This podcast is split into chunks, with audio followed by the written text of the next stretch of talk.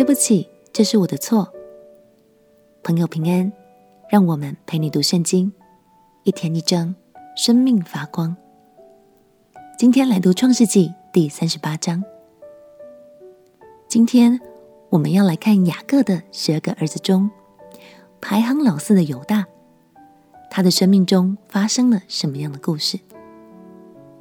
虽然在下面的故事中，你可能会觉得犹大不是一个形象完美的人，但真正值得我们注意的是，当犹大发现自己做错事以后的态度。准备好了吗？我们一起来读《创世纪》第三十八章。《创世纪》第三十八章。那时，犹大离开他弟兄下去，到一个亚杜兰人名叫希拉的家里去。犹大在那里看见一个迦南人名叫舒雅的女儿，就娶她为妻，与她同房。她就怀孕生了儿子。犹大给她起名叫珥。她又怀孕生了儿子，母亲给她起名叫俄南。她复又生了儿子，给他起名叫示拉。他生示拉的时候，犹大正在基西。犹大为长子珥娶妻，名叫他玛。犹大的长子珥在耶和华眼中看为恶，耶和华就叫他死了。犹大对俄南说：“你当与你哥哥的妻子同房，向他尽你为弟的本分，为你哥哥生子立后。”俄南知道生子不归自己，所以同房的时候便夷在地。免得给他哥哥留后。俄南所做的，在耶和华眼中看为恶，耶和华也就叫他死了。犹大心里说：恐怕示拉也死，像他两个哥哥一样，就对他儿父他玛说：“你去在你父亲家里守寡，等我儿子示拉长大，他玛就回去住在他父亲家里。”过了许久。犹大的妻子舒雅的女儿死了，犹大得了安慰，就和他朋友亚杜兰人希拉上亭拿去，到他剪羊毛的人那里。有人告诉他马说：“你的公公上亭拿剪羊毛去了。”他马见示拉已经长大，还没有娶她为妻，就脱了她做寡妇的衣裳，用帕子蒙着脸，又遮住身体。坐在亭拿路上的伊拿印城门口，犹大看见她，以为是妓女，因为他蒙着脸。犹大就转到他那里去，说：“来吧，让我与你同寝。”他原不知道是他的儿父。他马说：“你要与我同寝，把什么给我呢？”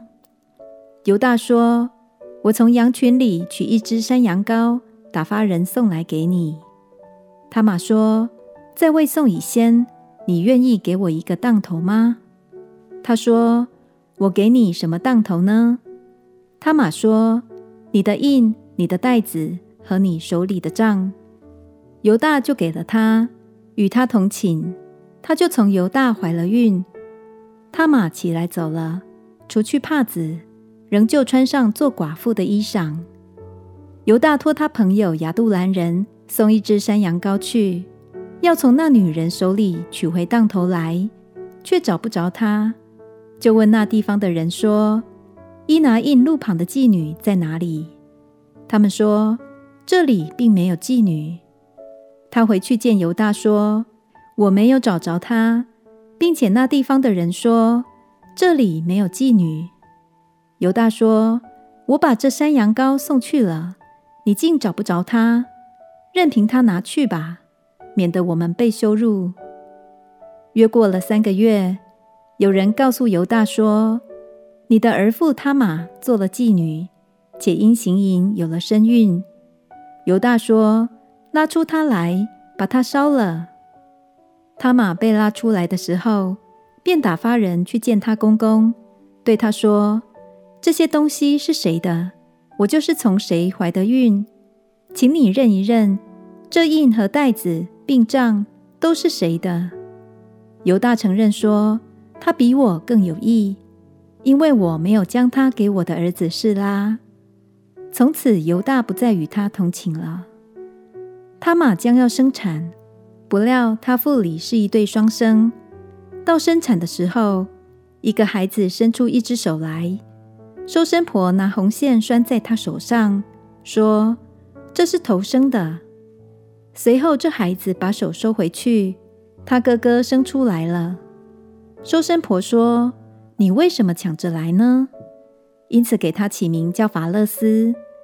后来他兄弟那手上有红线的也生出来，就给他起名叫谢拉。